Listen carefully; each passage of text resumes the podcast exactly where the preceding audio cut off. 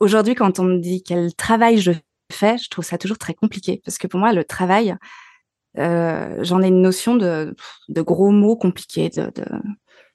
Ouais, travailler, c'est pas forcément euh, intéressant. Moi, j'ai envie de jouer. je me dis que le matin, je me lève pour aller jouer et je trouve ça trop chouette.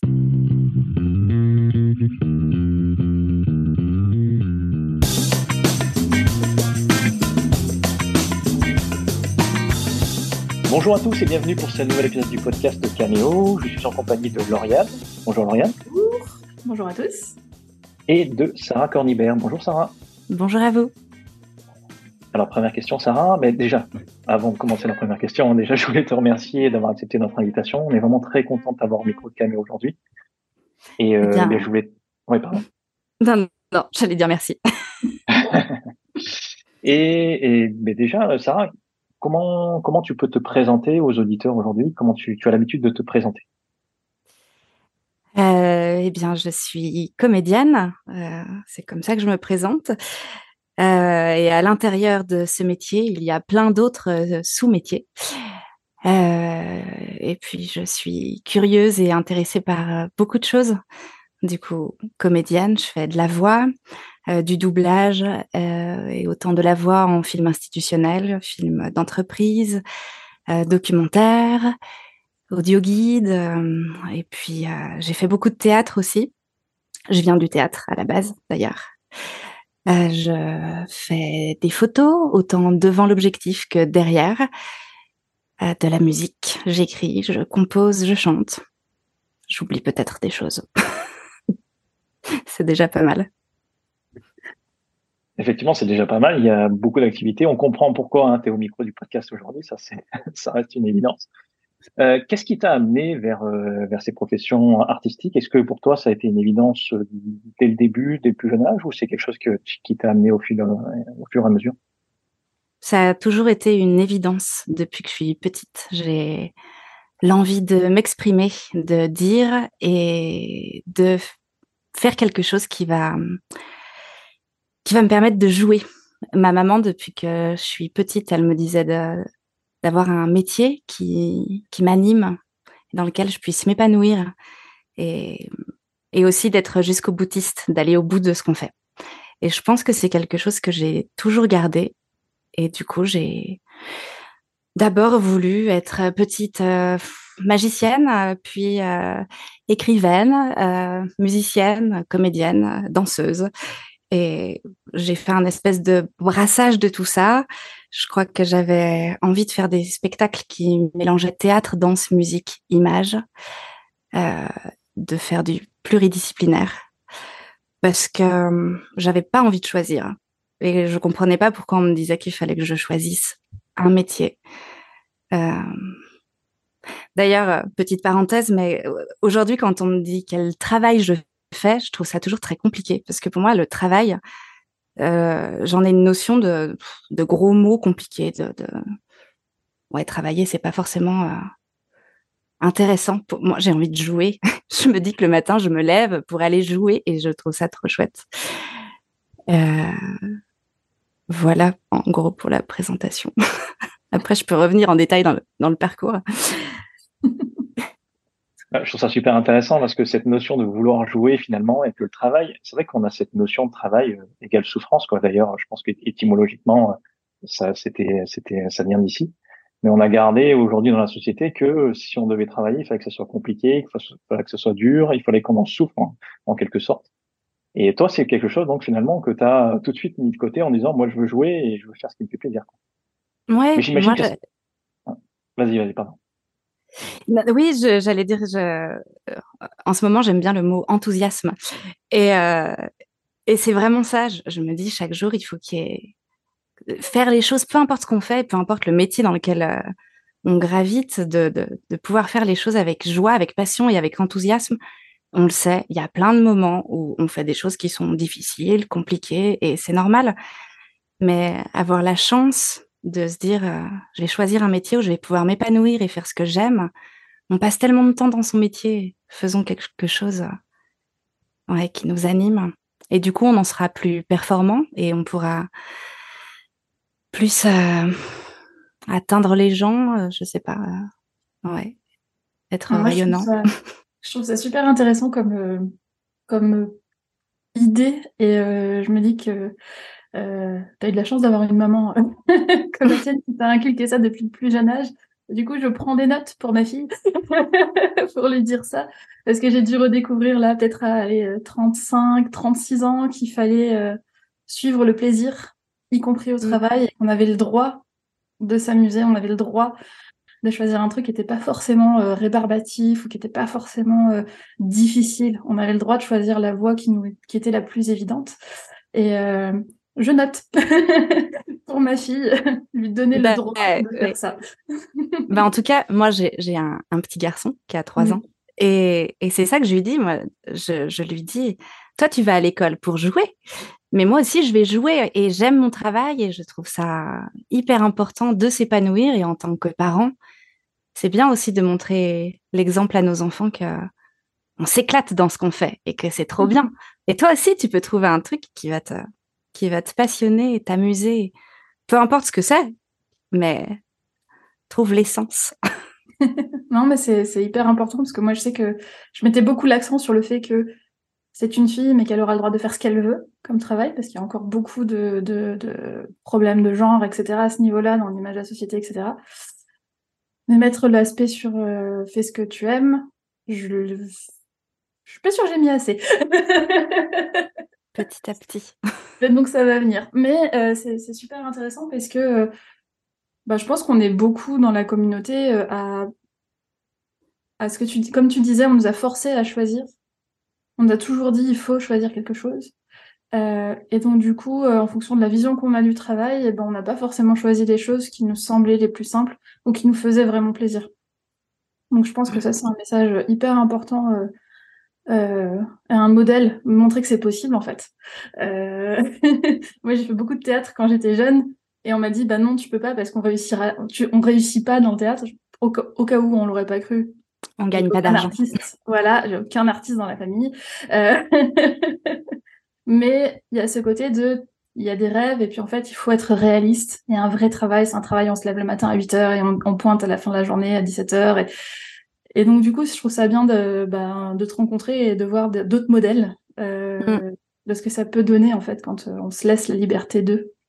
Mais du coup, qu'est-ce qu'un vrai travail? Moi, c'est ça que je trouve rigolo quand on dit Ah oui, il euh, faudrait faire un vrai travail. Mais du coup, il y, a plein de métiers à nous de les créer, en fait. Et, et de pas se limiter à je vais faire ça parce que dans la société, ça fait bien, ou je vais gagner beaucoup d'argent, ok, mais je vais en faire quoi? aussi Parce que gagner de l'argent, oui, mais pour faire quoi avec? Euh, Est-ce que ça va nous rendre heureux? Bon, on connaît, on connaît la, chanson. euh, ouais. mais justement, pendant, pendant ton parcours, quand tu disais que toi, tu voulais jouer, que tu voulais faire quelque, quelque chose qui te passionnait, qui te tenait à cœur, euh, comment ça a été accueilli autour de toi? Est-ce que tu as, rencontré de la résistance ou c'est passé de manière assez fluide? Non, je dirais plutôt fluide. Par contre, comme je le disais au début, euh, c'était OK, tu veux faire ça, mais va jusqu'au bout. Par contre, euh, s'engager dans les choses, euh, oui. Mais par exemple, j'ai commencé le piano, j'avais 10 ans au conservatoire avec du solfège, tout ça. tout de suite, on, on, nous a répondu oui, mais ce sera pas une virtuose. Euh, ma mère avait répondu, bah oui, mais elle veut pas forcément être une virtuose. Euh, mais elle m'a acheté un piano en me disant un piano, ça a un prix. Si tu démarres, euh, bah engage-toi.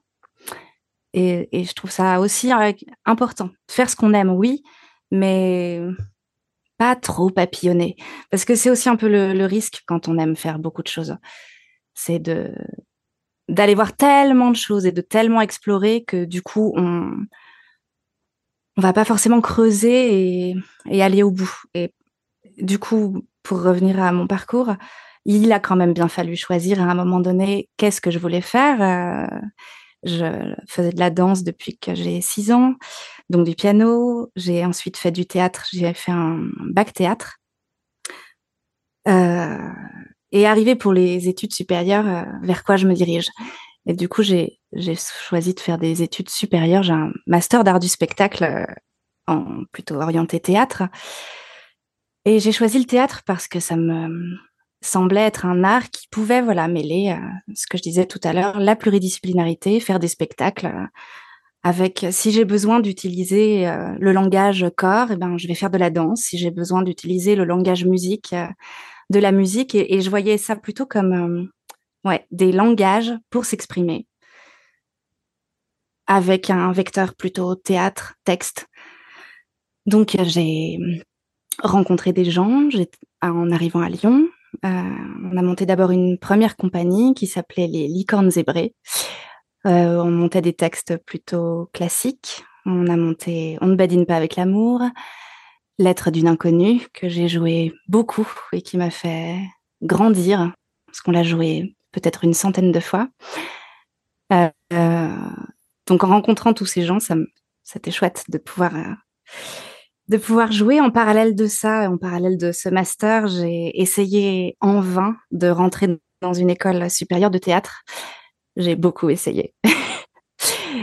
euh, je suis parfois allée au bout, parfois je suis allée jusqu'au stage. Il faut savoir que dans ces concours, on, est à peu près 800, 1000 et à la fin, il n'y a plus que 12 personnes.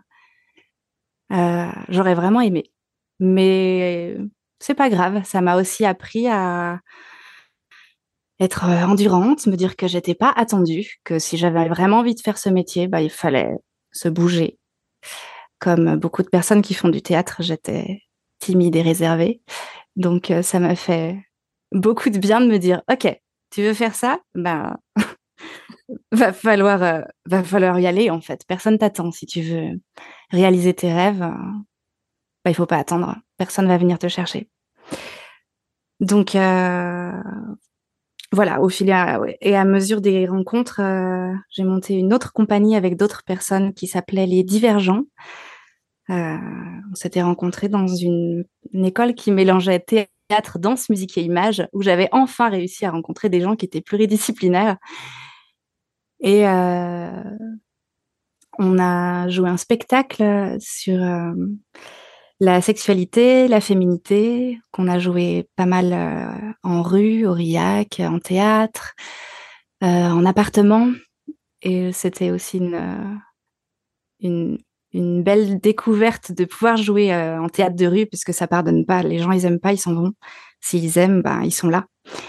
Et ça m'a fait... ouais, c'était une vie de troupe que je trouvais chouette.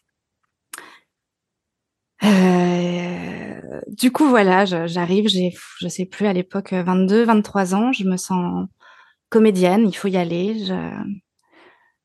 J'ai ensuite euh, fait la rencontre de gens à Bourg-en-Bresse avec qui j'ai joué pendant 7-8 ans. Plusieurs euh, textes plutôt théâtre engagé. On avait monté une pièce sur la fermeture des entreprises Le Jabi. super chouette, engagée, intéressante.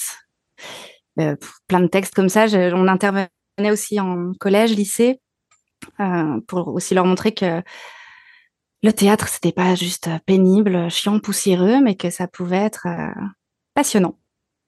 J'aimais bien dire aux jeunes d'ailleurs aussi ça, faites un métier qui, qui vous anime. Parce qu'il y avait le côté paillette, waouh, vous êtes comédien, trop bien. Mais je leur disais oui, il y a comédien, mais il y a plein d'autres choses. euh, je peux continuer longtemps comme ça hein, sur mon parcours. ah, mais on t'écoute, hein, t'inquiète. Nous aussi, on peut t'écouter longtemps, ça tombe bien. c'est passionnant. Mais du coup, voilà, la question que j'ai, c'est comment tu es arrivé du coup au doublage parce que c'est beaucoup ce que tu fais. Et je oui, aujourd'hui, c'est ça. Que c'est un milieu très fermé à la base. Euh, donc, comment passer euh, de cette vie de troupe, euh, de texte, de, de, de, de, de scène, etc., au doublage? J'avoue que j'ai hâte de savoir le, le retournement de situation. bah, ça s'est fait dans une sorte de continuité. Euh, la voix, le doublage, euh, c'est rigolo parce qu'aujourd'hui, c'est la majeure partie de mon activité et j'aurais jamais imaginé que je serais en majorité comédienne voix. Euh, j'ai attendu, je dirais, d'avoir 25 ans. J'avais la sensation qu'il fallait que je sois suffisamment comédienne pour rentrer dans ce métier. Et je pense que j'ai bien fait. En tout cas, pour moi, là où j'en étais, j'avais déjà pas mal joué, pas mal fait de scène. Euh, à l'époque, il n'y avait pas de formation. Aujourd'hui, il y a beaucoup de formations pour être comédien voix. Je dirais même que c'est une des portes d'entrée qui fait gagner tellement de temps. Mais ça n'existe pas, enfin pas tellement il y a, y a une dizaine d'années. Donc, euh, bah, j'ai fait comme tous les comédiens voix de l'époque. Je suis allée taper à la porte des studios. Euh, j'ai dit que j'étais comédienne voix, que je voulais passer un casting et que si c'était possible, euh, donc les portes s'ouvraient, on passe un casting, ils nous font passer sur différentes choses, du film institutionnel, du documentaire, avec différentes consignes. Donc là, on va voir si on sait répondre à une demande, faire différentes voix, graves, aiguës. Euh. Et puis, à l'issue de ça, ben, le temps passe. Et puis, à force d'appeler, de redire je suis là, je voudrais travailler, j'aime vraiment ce métier. Et bien, un jour, on nous appelle pour dire euh, demain, tu es disponible? Donc, on dit oui. Et puis, c'est parti comme ça. J'ai fait une pub jouet à l'époque et puis, ça l'a fait. C'était pas évident. J'avais jamais fait ça et euh, c'était assez exigeant. Et puis, et puis ça s'est enchaîné. Beaucoup de pubs jouaient au début. Puis après, j'ai dit que j'avais envie de faire euh, plein d'autres choses. Et puis j'ai fait différentes voix. ouais, aujourd'hui, j'aime autant faire du documentaire, du, du doublage, du, du livre audio. Euh, c'est un milieu qui est qui est très varié et à l'intérieur même du métier de comédien voix, euh, il y a encore plein de casquettes, euh, plein d'éventails. J'ai l'impression que ça fait plein de petits éventails en, vous parlant en fait. Et tous les comédiens voix vont pas forcément être capables de faire du doublage, du film d'entreprise, de la pub, parce que chaque chaque voix a sa spécificité aussi. Et il faut bien comprendre les rouages, ce que demande le client, parce que là, on a affaire à des clients qui ont des demandes, qui euh, ont un plan de communication, et nous, on n'est plus pour le coup dans du jeu pur où on va créer un personnage, mais on est, on est dans de la stratégie de communication. Et il faut savoir répondre à une demande avec, euh, à mon sens, beaucoup d'humilité, d'écoute et de, et de temps il n'y a pas de problème. C'était pas bon, on va refaire. on a le temps. Et du coup, euh, je me demandais, ça c'est une des premières choses quand on a vu ton profil qui, moi, m'a posé question. Et là, tu, tu, confirmes un peu ma question. Comme tu dis, y a, tout le monde n'est pas capable de faire euh, tout, que ce soit dans la voix ou dans le théâtre, etc. Et du coup, je me demandais euh, quel était l'œil de la profession par rapport au fait que tu es, toi, plein de casquettes? Et probablement plus que peut-être d'autres qui sont dans la même profession que toi. Euh, est-ce que c'est difficile de passer, de dire, hey, j'aimerais bien tester cette casquette supplémentaire ou hey, je sais faire ça aussi? Comment ça se passe? Eh bien, grande question. grande question, je trouve compliquée. Je vais vraiment parler à mon sens. Euh, dans, les comédiens voix, on est quand même en grande majorité des comédiens voix qui viennent du théâtre, qui font des tournages, euh, tournages aussi bien fiction, pub. Euh, je dirais que rares sont les comédiens qui sont que des comédiens voix aujourd'hui. Il y en a, mais pas en majorité. Après, moi, c'est vrai qu'on m'a souvent dit euh, Qu'est-ce que tu fais? Je, ne comprends pas. Tu fais du théâtre, tu fais de la, musique, euh, tu fais de la voix. Je, tu fais de la photo maintenant. Je, je, comprends pas bien euh, dans, quelle catégorie il faut te ranger. Et je, je mets un grand silence. J'ai du mal à répondre. Au début, ça m'a ça m'a un peu affectée parce que je me disais mince, en fait, euh, je voulais pas être euh, cataloguée touche à tout. Et du coup, je donne cette image de touche à tout alors que j'ai vraiment voulu euh, me former d'abord en tant que comédienne. Une fois que je me suis sentie formée en tant que comédienne, euh, j'en ai pas parlé, mais je suis allée me former en tant que musicienne. J'avais un projet pendant cinq ans où j'écrivais mes textes Je compose la musique et, et donc voilà, j'ai joué pendant à peu près cinq ans. Euh, et puis, euh, et puis il y a la voix. Enfin, pourquoi choisir? Pour moi, il y a, y a, voilà, y a, y a, plein de temps différents et c'est pas forcément euh, une évidence. Du coup, je, dirais que là, en ce moment, je suis un peu en, en chantier sur ce sujet. J'essaie de, de, réfléchir à, à comment euh, donner du sens, euh, relier tout ça pour qu'il y ait une cohérence dans l'authenticité. si je peux dire ça. Oh, je pense que ça va parler à beaucoup de nos auditeurs parce que je pense qu'on est tous passés à un moment donné par la recherche de notre fameux, ce qu'on appelle chez nous le fil rouge. Mmh, euh, c'est ça. Qu'est-ce qui a motivé toutes ces expériences? Parce que si on a décidé de les faire et si elles nous plaisaient, c'est qu'elles doivent bien avoir un point commun quelque part. Elles doivent bien nous apporter, nous nourrir euh, d'une certaine manière. Et, euh, et en plus, nous, on fait des ponts que les autres parfois ne font pas. Pour nous, euh, je sais que moi, euh, que ce soit dans la formation ou dans la communication, pour moi, c'est la même chose en fait. Expliquer quelque chose à quelqu'un, que ce soit parce que je suis en formation ou parce que je suis en train d'écrire un, un email pour Cameo ou quelque chose, pour moi, c'est la même chose. Je partage avec les autres et c'est juste le canal qui est différent. Donc pour moi, il y a finalement beaucoup de points communs entre ces deux choses qui sont pour les autres totalement différentes. Et je pense qu'on a tous vécu à l'intérieur de Cameo, à l'intérieur de la communauté, ce, ce... mais pourquoi j'ai fait ça? Mmh. Pourquoi ça me plaît? Et qu'est-ce que j'y cherche? Et qu'est-ce que moi j'y trouve de commun? Euh, Donc bienvenue dans cette question euh, existentielle qui nous anime tous. Mmh. Mais, euh, mais c'est intéressant parce que souvent on reçoit ici des gens qui euh, sont très à l'aise avec cette notion de touche à tout, etc. Et je pense que tu es une des premières personnes qui est peut-être au début de sa réflexion, en tout cas de se dire comment je peux me faire accepter tel que je suis et pas juste euh, enlever des casquettes ou pour la plupart des gens chez nous c'est enlever des lignes sur le résumé, euh, sur les CV on enlève des lignes pour, pour dire, ben, ok, on va essayer de faire un profil qui rentre mieux dans les cases de ce qu'on attend de moi euh, pour telle ou telle mission, tel ou tel poste, etc. Et euh, bon courage. Bah, ah, voilà. Tu, tu parles du CV. Pardon, tu parles du CV et, et c'est exactement ça. Au début, j'avais plusieurs CV, un de comédienne, un de voix. Euh, euh, à l'intérieur de comédienne, un de théâtre, un de cinéma, encore que j'en ai pas fait beaucoup, euh, plutôt hum, publicité. J'ai fait beaucoup de publicité photo ou vidéo.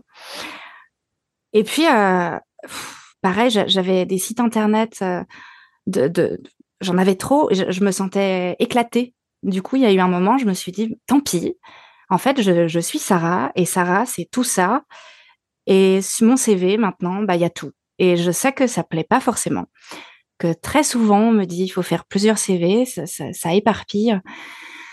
Mon site internet que j'ai fait il y a pas si longtemps, pareil, j'ai décidé de mettre toutes mes activités parce que d'abord pour moi, ça me permet, ça me permettait de me réunir et de me dire voilà, je, je fais tout ça. Ben, c'est moi. Et j'ai plus envie d'être acceptée plutôt que me conformer. Mais aussi, ça peut, ça peut perdre et j'essaye aussi de, de me regarder d'un œil plutôt extérieur et de me dire, euh, bah, si ça perd, est-ce que finalement, il faut pas que je revienne sur ce que je disais et, et plus segmenter pour pas perdre et, plus euh, pour viser d'autres, d'autres boulots. Euh, si je faisais, voilà, si je segmentais plus, peut-être que j'arriverais plus à toucher les gens euh, dans le secteur visé. La question est compliquée. Oh non, c'est une question qu'on a euh, tout le temps avec euh, nos clients sur les sites internet, ah etc. Je te rassure. du coup, c'est un peu le serpent qui se mord la queue. Je me dis, bah non, j'ai envie d'être unie, mais en même temps, je, je vais pas, je, je suis peut-être pas assez pertinente et efficace, donc il faut que je me, je me disperse. Je, alors, voilà, si je, si je, peux me permettre, euh, un petit truc qui est un peu, on va dire en dehors du podcast, mais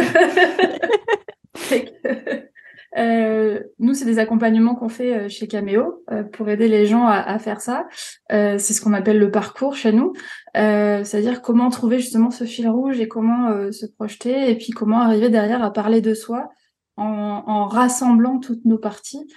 C'est vraiment un travail interne que qu'on est amené à faire à un moment donné parce que, bah, comme toi, est-ce qu'on a envie de segmenter?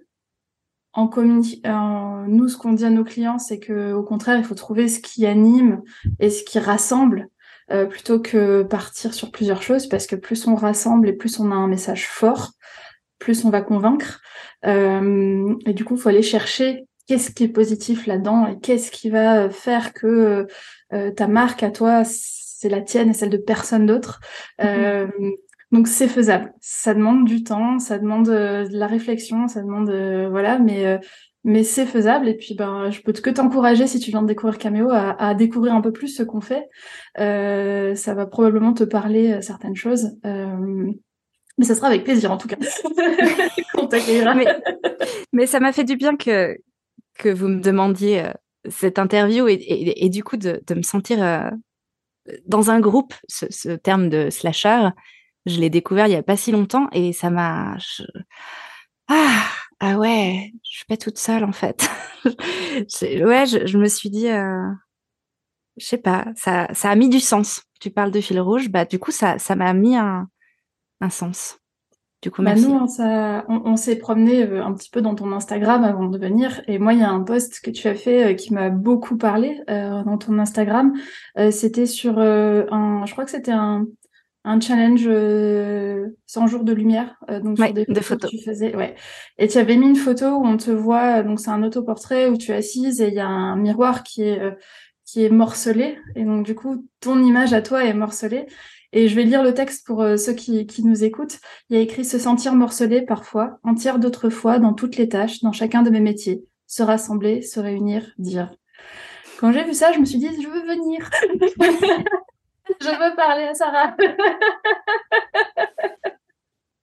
Déjà parce que c'était très bien écrit et que je suis très sensible à ça, euh, et puis euh, parce que euh, parce que bah, pour moi quand quand Julien m'a dit on invite on invite Sarah au podcast, je me suis dit qui c'est? Elle fait partie de la communauté? Non.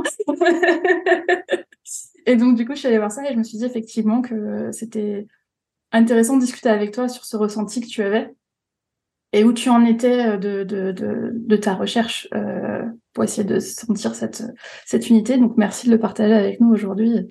C'est super intéressant. Mmh. Bah, ça me touche beaucoup ce que tu dis.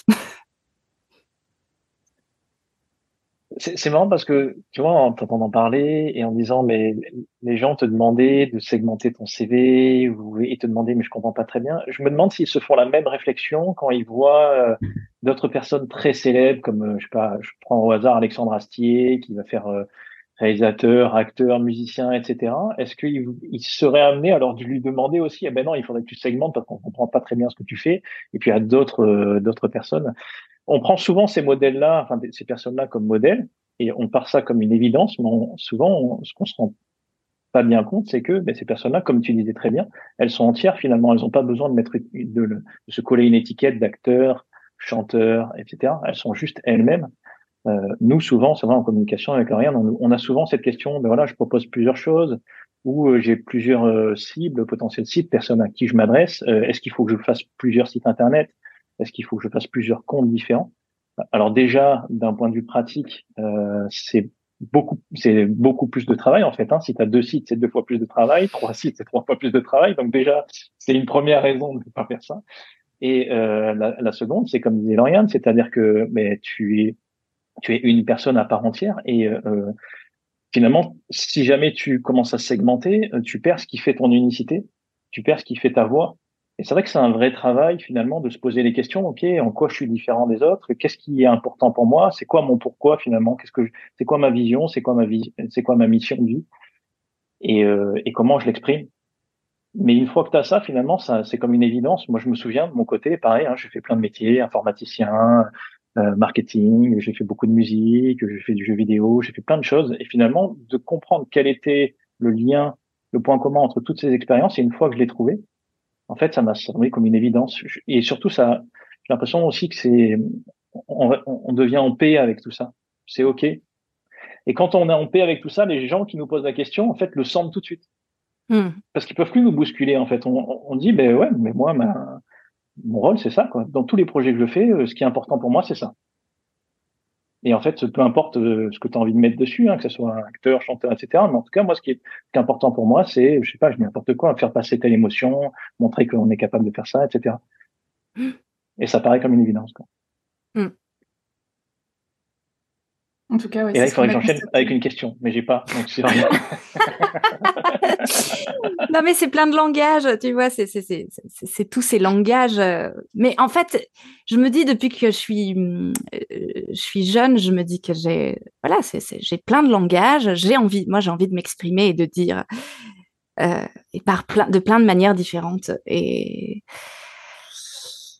et après, le monde dans lequel on vit fait qu'on se pose des questions et qu'on se dit ah ouais, je vais morceler, mais euh, en soi, je j'ai pas changé, quoi.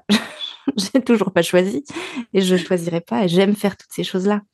Je te, rejoins sur les étiquettes, ça m'a fait penser euh, la question forcément de la parentalité a pris beaucoup de place aussi dans ma vie et me pose beaucoup de questions et euh, plus en, en termes d'humain, ça me fait grandir en tant qu'humain de qu'est-ce qu'on transmet, c'est vraiment quelque chose qui m'intéresse et sur les étiquettes on nous colle des étiquettes depuis qu'on est petit. C'est en train, je trouve, de changer. Mais du coup, si dès le début, on te colle l'étiquette de, je vais prendre l'étiquette de timide euh, qu'on m'a collée, euh, comment s'en dépêtrer en fait? Alors que si tu dis à un enfant que ben t'es plutôt réservé ou que t'es pas maladroit, mais que bah là oui, t'as fait tomber quelque chose, eh bien du coup ça laisse euh, une liberté à l'être humain d'être qui il veut et de pouvoir changer et du coup de pouvoir choisir et qu'on n'est pas pour toujours gravé dans la pierre euh, comme ça. Et moi, ça, je trouve que c'est une base très importante euh, de dire qu'on est sans arrêt en mutation, en évolution et qu'on peut changer, qu'on est capable, qu'on peut y arriver et qu'il faut croire en soi. Ça, c'est un truc qui, moi, euh, les questions des étiquettes me, parlent beaucoup euh, depuis que je suis maman, mais même avant ça. Euh, j'ai fait de la psychologie dans mes études, donc du coup, ça me, ça, me, ça me parle pas mal. C'est cette espèce de... En fait, il y a, y a, y a un... un truc qui est hyper intéressant à savoir, c'est que sur notre cerveau, on est obligé de catégoriser les choses pour aller plus vite dans le traitement de l'information. Notre cerveau, c'est un gros flemmard où on pourrait dire qu'il a tellement de choses à traiter qu'il faut bien qu'il en mette en priorité. Euh, mais en tout cas, il essaie d'économiser ses ressources. Et donc, du coup, il a tendance à mettre des étiquettes de toute façon sur tout, euh, sur tout ce qui nous entoure. Euh, mais comment on fait pour que ces étiquettes, elles ne nous réduisent pas, nous, en tant qu'êtres humains? Ça, c'est une question, je pense, qui est cruciale pour nous en tant que multipotentiel. Euh, et personnellement, je, suis persuadée, enfin, je, pense fort que euh, ça va être lié à notre redéfinition de ce que c'est qu'une étiquette. C'est-à-dire qu'on va pas pouvoir s'en passer parce qu'on fonctionne comme ça et qu'on peut pas changer, euh, on peut pas la changer la manière dont notre cerveau fonctionne. Mais est-ce qu'on peut redéfinir ce que c'est une étiquette?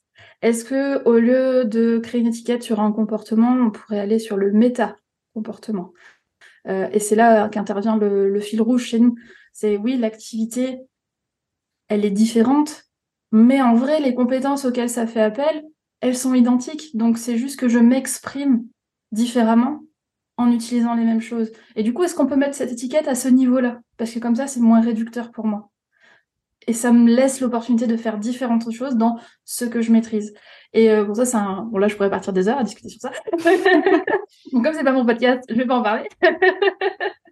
Mais euh, moi, je sais que c'est quelque chose qui m'a, euh, comme on parlait parentalité, etc., c'est quelque chose auquel j'ai beaucoup réfléchi euh, depuis que j'ai ma fille et tout ça, et que j'essaye de mettre en pratique. C'est, ok, au lieu de parler de, comme tu disais, est-ce que tu es timide, est-ce que tu es, est-ce que tu es maladroit, est-ce que tu es, voilà, c'est ok, mais quel autre, à quoi ça fait appel? Est-ce que tu as besoin d'aide déjà? Parce que peut-être que si tu es réservé et maladroit, peut-être que tu as besoin d'aide mm. pour te sentir un petit peu mieux dans ta peau. Ça, c'est la première chose. Mais aussi, quand tu as des points forts, est-ce que tu as des points forts juste dans ce que tu fais ou au contraire sur une compétence au-dessus et qui, elle, pourra s'exprimer de plein de manières différentes? Et où là, tu pourras choisir de quelle manière, au singulier ou au pluriel, tu as envie de les exprimer. Et, euh, et, et, et je trouve ça super important de se dire, en fait, j'ai du mal avec les gens qui disent il faut plus d'étiquettes. parce qu'on ne peut pas le faire. Humainement parlant, on ne peut pas ne plus avoir d'étiquette. Sinon, ça voudrait dire euh, prendre notre cerveau, l'enlever et changer d'espèce. C'est compliqué. Euh, mais comment on peut les utiliser à notre avantage et comment on peut les changer pour qu'elles soient pas réductrices, mais qu'au contraire, elles nous portent? Euh, et, euh, et, et, et, voilà. je vais m'arrêter là, sinon je pourrais continuer des heures. non, mais c'est tout à fait ça. Mais euh, voilà, c'est, euh, je trouve ça hyper important sur l'étiquette. Et par rapport à Alexandre Astier, je sais qu'on est revenu dessus, mais comme tu l'as noté tout à l'heure, je pense quand même que euh, bon déjà cette personne ne joue pas dans la même cour de récré que la plupart des gens. Euh, c'est voilà, on va on va on va on va être honnête là-dessus. Euh, mais c'est surtout, je pense qu'à un moment donné, il a quand même dû réduire un petit peu ce qu'il faisait. Parce que si on se souvient, il est venu sur le devant de la scène avec Camelot. Euh, et au début, Camelot, c'était un petit programme télé euh, pour faire rire euh, entre la météo et le journal. Et bon, il jouait, il écrivait les textes, il faisait la réalisation. Ça, c'est des trucs qui déjà sont pas mal, mais en fait, c'est après qu'il a pris son ampleur et c'est après qu'on lui a laissé, une fois qu'il avait fait ses preuves, qu'on lui a laissé mettre toutes ses casquettes. Ça veut pas dire qu'il les avait pas avant, mais ça veut dire que la profession les a acceptées à partir du moment où il avait fait ses preuves sur un, un terme réduit. Et c'est pour ça que euh, je posais la question tout à l'heure de comment la profession, le, le, le, milieu professionnel euh, du théâtre, du cinéma, etc., a accepté tes casquettes parce que je sais que c'est un milieu qui peut être assez difficile et qui aime bien. On a tous entendu euh, ces stars de d'une série télé qui peuvent pas aller au cinéma après parce qu'en fait elles sont catégorisées série télé, elles peuvent pas sortir ou pub ou machin. Enfin, une fois que tu as une casquette et que tu es visualisé dans un truc, on te dit que tu peux pas bouger. Euh, alors que je pense que peut-être pour l'entourage euh, dans ta famille, bon, on a vu que ta famille était a priori assez euh, open sur ça, mais je pense même quand tu rencontres des gens euh, pour la première fois, leur dire bah je suis artiste et je suis comédienne, je fais ça, ça, ça, ça passe beaucoup plus facilement que si tu te pointes à un casting, comme tu disais, avec un CV qui reprend tout ce que tu as fait, ou là on va te regarder un peu plus avec un œil un peu plus dubitatif pour être mm. gentil. Je sais pas ce que toi tu ressens euh, ça quand tu parles à quelqu'un qui est pas du tout du milieu et la différence avec quelqu'un entre quand tu arrives à un casting, tu essayes de parler ce que tu as fait. Euh, je dirais.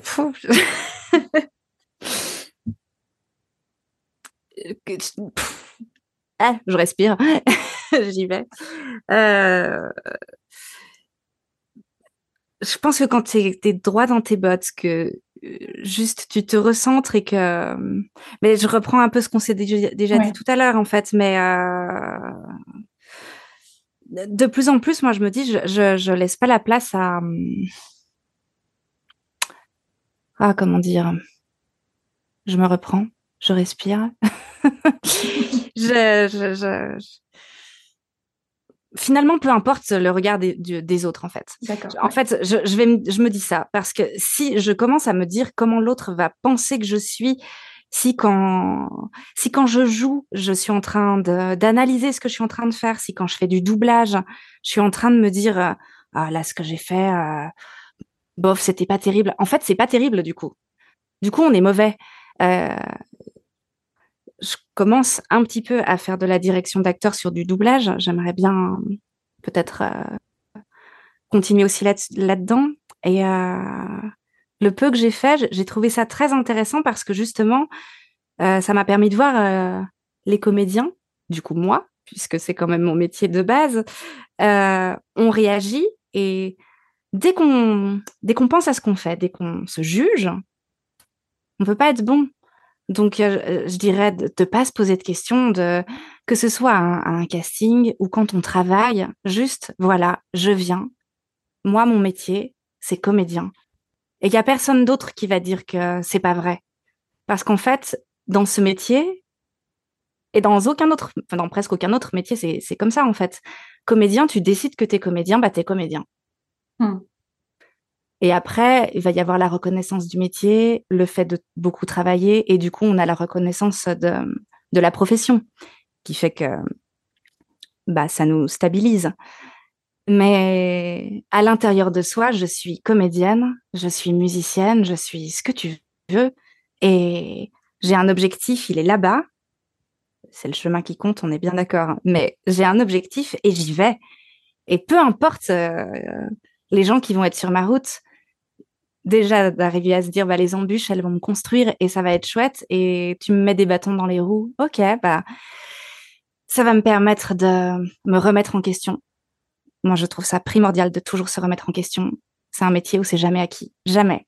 Et c'est pas parce qu'on est au top niveau, c'est pas parce que on a réussi à avoir euh, un premier rôle dans un doublage, dans un film, dans n'importe quoi, où demain ça peut s'arrêter parce qu'il y a plein d'autres gens qui attendent et qui ont envie de faire ce métier et c'est très bien. Il y a aussi de la place pour tout le monde. Sa place, il faut se la faire et il faut la défendre et se dire que c'est jamais acquis. Donc, je ne sais pas si je réponds forcément à ta question, mais euh, voilà, de pas se juger. Il y en a plein d'autres qui sont là pour le faire, de toute façon. Mais euh, continuer, avancer, ne pas oublier de se remettre en question pour pas être bourré d'ego et de se dire waouh, j'y arrive trop bien, c'est trop bien. non, toujours, toujours se remettre en question. Parce que le métier, il change aussi. Et que du coup, c'est bien de se remettre à la page. Les modes, elles changent aussi. Donc, c'est bien de savoir ce qui se fait. Ouais, voilà. Croire en soi. Je l'ai déjà dit, mais euh, au maximum. Hein. Bien sûr, mais ça reste un très très beau message à, communiquer à tout le monde parce que j'aime bien la force que tu as quand tu le dis. non, mais c'est vrai. Enfin, moi, en tout cas, je trouve ça très inspirant parce que je pense que même si on est tous euh, sur différents projets, je sais pas toi, Julien, ce que tu en penses, mais euh, ben voilà, on se pose tous des questions. On a tendance à tous se, se dire euh, ah qu'est-ce que machin, est-ce que c'est bon, est-ce que c'est pas bon? Donc il faut se remettre en question, mais il faut aussi y croire beaucoup. Euh, et, j'aime beaucoup la force que tu as quand tu le dis. Et j'ai plein, plein de moments de doute. J'ai plein de moments où je me dis, j'en sais rien. Mais, j'ai toujours eu ce, truc à l'intérieur qui m'anime et, et je, ouais, j'aime faire ce que je fais et, et je pense que c'est ça qui est trop important. Peut-être qu'un jour j'aimerais plus. Dans quel cas, je me dis que j'arrêterai, je ferai autre chose. Mais et du coup, euh, c'est savoir rebondir. Mais ce métier, il apprend aussi à savoir rebondir parce que je, un truc que j'ai pas dit, mais qui est intéressant, dans le milieu de la voix, je, je sais jamais ce que je fais la semaine prochaine. J'ai pas de, si vous voulez, là, je, j'ai pas de travail la semaine prochaine, mais en fait, j'en ai pas sur tout le reste de ma vie, en fait. Et, et ça, il y a, y a, beaucoup de gens qui, euh, qui sont très troublés. Mais moi, je le vois comme une grande liberté parce que j'ai j'ai pas d'employeur fixe et en même temps, je travaille avec beaucoup de gens qui aujourd'hui me font confiance et je les en remercie. Mais ça se construit. Euh, mais je sais, voilà, je sais jamais trop ce que je fais la semaine prochaine. Donc, euh, d'un côté, il faut toujours se dire, ça va venir. Ça s'acquiert. Hein. Au début, on est très stressé. Et puis, en fait, ça va venir. Ça apprend euh, une philosophie de vie intéressante. Ça apprend la méditation aussi. Et puis une fois qu'on est un peu plus libéré de ça, un peu plus, hein, euh, quelle liberté du coup? Et puis ça, ça laisse du temps, ça laisse. Euh, si j'ai envie de partir en voyage pendant trois mois, je, je peux. Moi, je trouve ça génial. C'est clair. Trop belle liberté. Mais il y a un côté stressant, hein, c'est sûr. J'imagine. Après, celui qui dit l'inverse, je pense qu'il ment un petit peu. Hein. Euh, celui qui dit qu'il est complètement confiant par rapport au futur, par rapport à tout ce qu'il fait, par rapport à, il sait tout ce qui va se passer, etc. Étant avec le monde, et puis on l'a vu ces derniers temps, est tellement changeant. Mm. Enfin, en tout cas, on, sent peut-être qu'on certains s'en apercevaient pas avant, mais là, on peut plus vraiment l'ignorer que ben, il faut apprendre à vivre avec. Et je trouve ça, ça c'est un très beau message finalement ce que tu, ce que tu fais passer, c'est-à-dire vraiment, euh, ouais, prendre le, prendre un peu de recul et puis se dire, ok, ça va, ça va le faire, quoi, ça va le faire. Euh, je, me suis prouvé que ça allait le faire. Et puis tu te fais confiance et surtout tu incarnes pleinement qui tu es, et tu l'assumes et, et c'est ok, quoi. et arrêter d'intellectualiser à outrance finalement quand tu es en train de faire les choses. Moi, c'est quelque chose qui m'a qui m'a voulu être absolument, enfin, je suis désolé, hein, très, nul, particulièrement nul dans certaines situations, parce que je réfléchissais tellement à ce que je faisais et je voulais tellement bien faire pour les autres, plutôt que simplement en fait euh, me concentrer sur le message que j'avais envie de faire passer. que que justement, mais comme tu dis d'ailleurs, le fait de s'en rendre compte et d'évoluer par rapport à ça te fait vraiment évoluer toi-même en tant que personne et puis euh, te faire te sentir euh, bien, faire un vrai travail sur soi et puis se retrouver finalement euh, tel qu'on est quoi. Donc ouais, c'est c'est un très beau message en tout cas. Ce que merci en tout cas pour pour tous ces messages. Est-ce que je vous propose qu'on arrive à la, à la fin de ce podcast, c'est qu'on passe aux questions one shot, aux questions rapides. Est-ce qu'il y a un livre que tu offres régulièrement ou que tu conseilles je l'ai pris, vous ne le verrez pas, mais euh, Vivre pour se sentir vivant. Euh, c'est un livre d'Albert Bosch que j'aime beaucoup, que du coup je suis en train de relire en ce moment. Je l'avais lu il y a quelques temps et que j'ai beaucoup offert.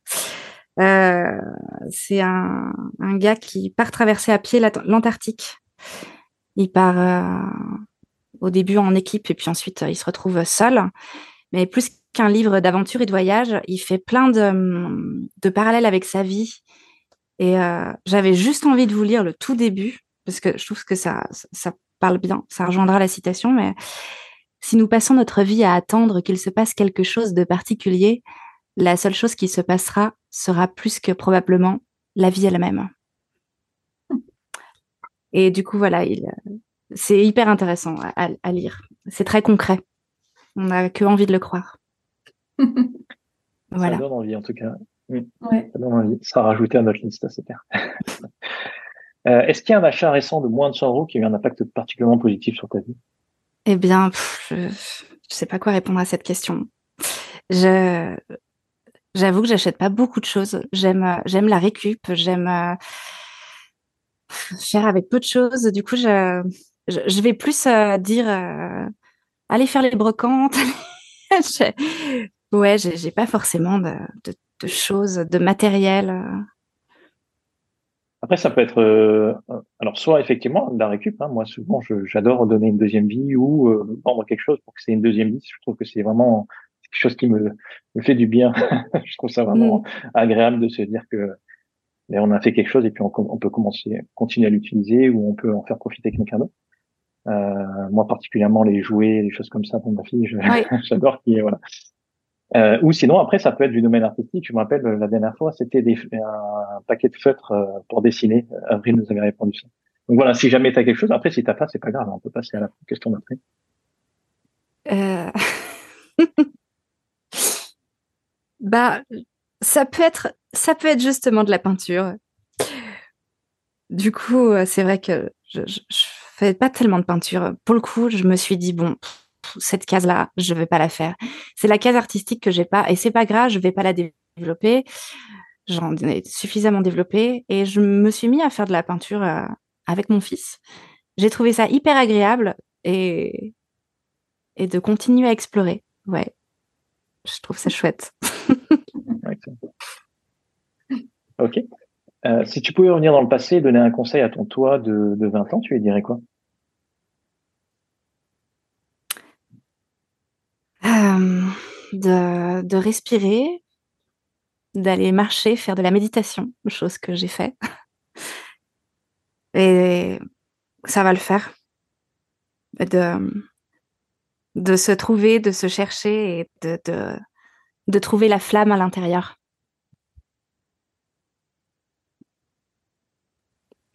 Voilà.